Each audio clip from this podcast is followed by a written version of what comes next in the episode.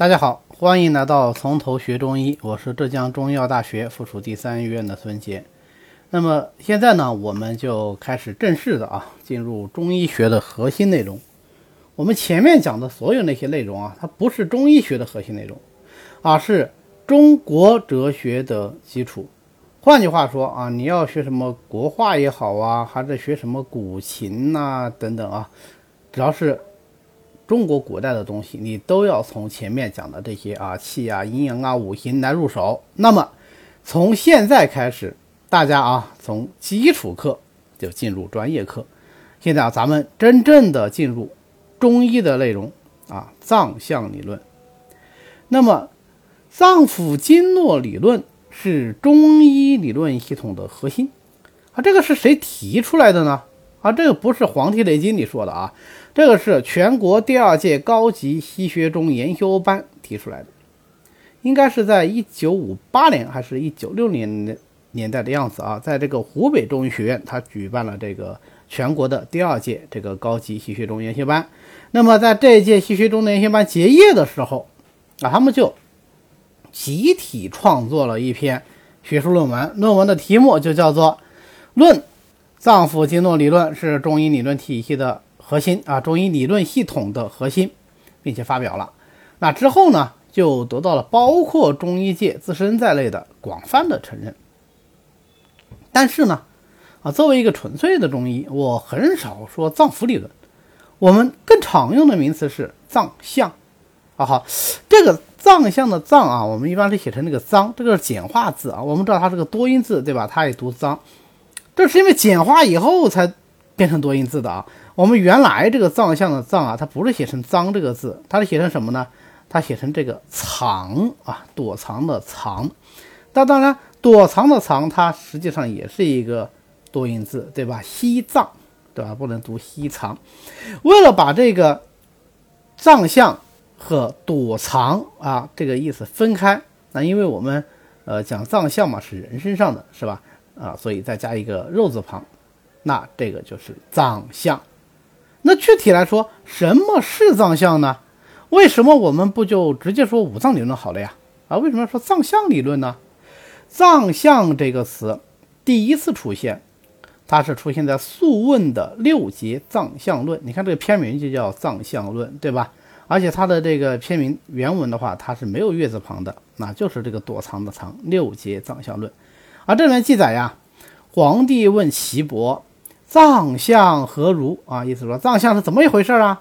啊，然后岐伯就给他呃条分缕析地解释藏象是什么什么什么一个东西啊。这个就是六节藏象论里面的主要内容。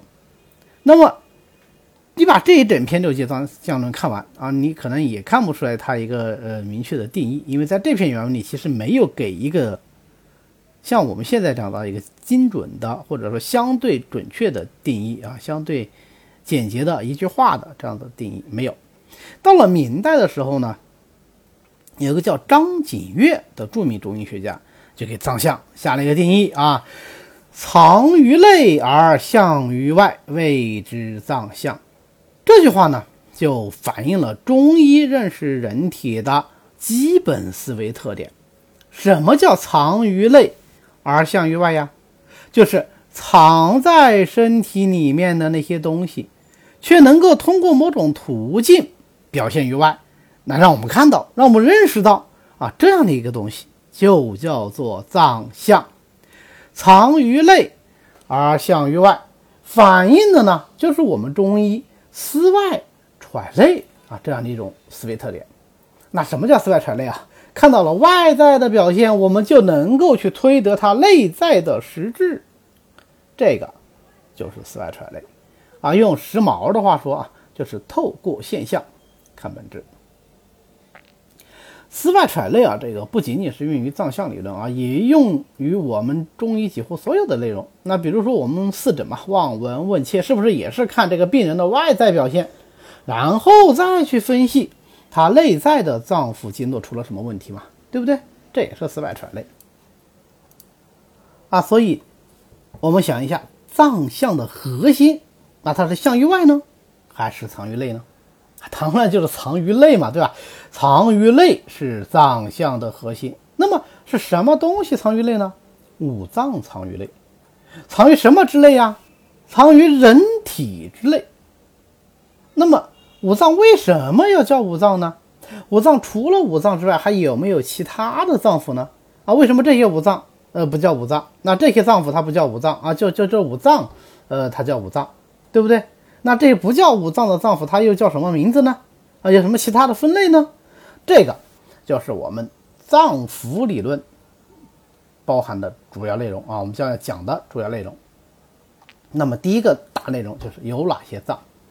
我们中医的脏象理论呢，就主要包括的脏这个脏腑啊，就是五脏、六腑、七横之腑啊，这是我们第一个要讲的内容啊。第二个就是五脏、六腑、七横之腑，它们分别具有什么样的特性？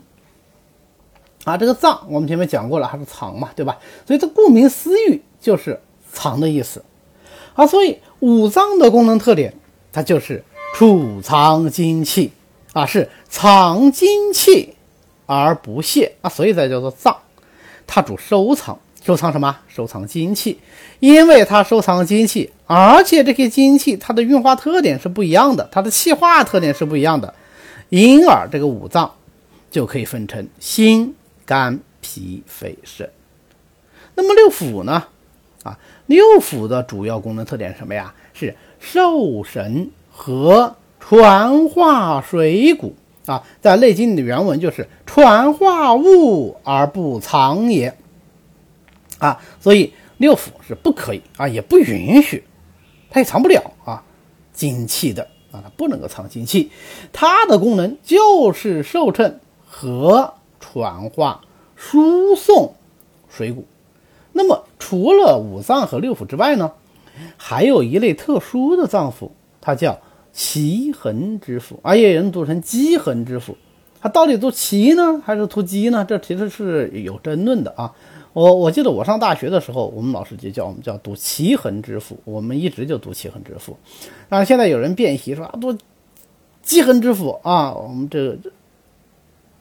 这这这这就读的很很很很很奇怪啊！实际上，呃，你要读七横就读七横，你要读七横就读七横啊！啊，因为这两种读法都有啊。但是呢，呃，我我特意去查了一下字典啊，字典上说还是应该读齐横啊。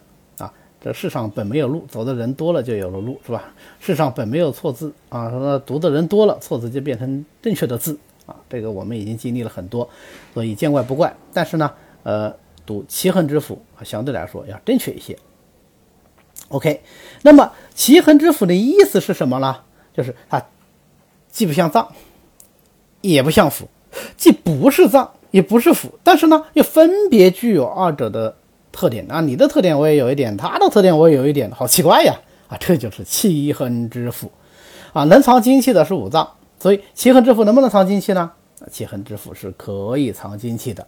但是它跟五脏的区别在哪里？五脏藏精气，它是什么？它是藏精气而不泄啊！五脏的精气千万不能泄啊！五脏的精气如果泄了，五脏就虚了，虚了就得病了，对吧？会出问题。那么奇恒之腑藏的精气，它是能藏能泄，我们要叫它藏泄有度，该藏就藏，该泄就泄，这个就是五脏六腑和奇恒之腑的概念。好。那么这个概念的来源是在哪里呢？这个概念来源是在《素问·五脏别论》啊，《五脏别论》里面说啊，五脏者藏精气而不泄也啊。刚才我们已经提过这句话了啊。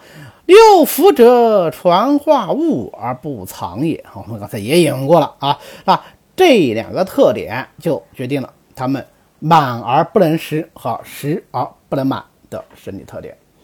因为五脏啊，它是藏精气的。所以它只能被精气所充满，但是不能为食物所充实啊，这叫满而不能食。六腑呢，它不能藏精气，它就是传化物的，传化什么？传化水谷，所以它只能被我们吃下去的这些食物、这些水谷所充实，而不能被精气所充满，这就叫做食而不能满。啊，所以食而不能满，满而不能食，指的就是这个意思啊。精气的充满和水谷的充实，那我们明白这个充满和充实的意思，那么就很好理解这两句话了。那么奇恒之腑呢？奇恒之腑就是既要藏精气，又要藏泄有度。OK，那么五脏呢，我们是很熟悉了，对吧？心肝脾肺肾啊，就即使我们现在还没有学到它的具体功能，但是啊，至少这个名词我们是很清楚了啊。一一讲，我们就知道哦，五脏就是这这五个啊，心肝脾肺肾。那么六腑呢？六腑是胆、胃、大肠、小肠、三焦、膀胱。那么讲到这里啊，大家会不会有那么一点点疑问？五脏对六腑好像少了一个脏哎。对吧？五个对六个嘛，对不对？脏腑是相表里的呀，它要配对的呀。那么五脏和六腑怎么配？少一个嘛，不要紧啊。有六脏和六腑配，那么就是在五脏的基础上再多一个心包来跟它相配，这样就正好对应起来。那心包跟谁配呢？心包跟三焦配啊。反正心包、三焦这个概念都好像有点难理解啊。把这两个说不灵清的、难理解的放在一起，嗯，挺好，挺好啊。OK，那。难理解是相对我们说刚接触没学过啊，学会以后就不就不算那难理解了，就好理解了。OK，那什么是奇恒之腑呢？奇恒之腑又包括哪些呢？啊，奇恒之腑是指劳、髓、骨、脉、胆、女子胞啊，这六个脏腑呢，啊，它们都能够藏精气，但是这个精气都不能久藏，必须得湿泻有度啊。举个例子，胆，胆是六腑对吧？胆同时它也是奇恒之腑，那么。六腑呢，它就具有传化物的功能，但是作为奇恒之腑，它还有藏精气的功能。胆藏什么呢？胆藏精汁啊！我一讲胆藏精汁啊，所以学西医的人兄就会跟我讲啊，是不是藏胆汁啊？啊，精汁不是胆汁啊啊，但它也当然不完全不是胆汁，它跟胆汁的概念应该是有部分重合的，是这样一个关系。那么，因为它藏金汁，而且这个金汁它不是藏而不泄的，到时候这个金汁是能够疏泄出来的，这个就叫做藏泄有度。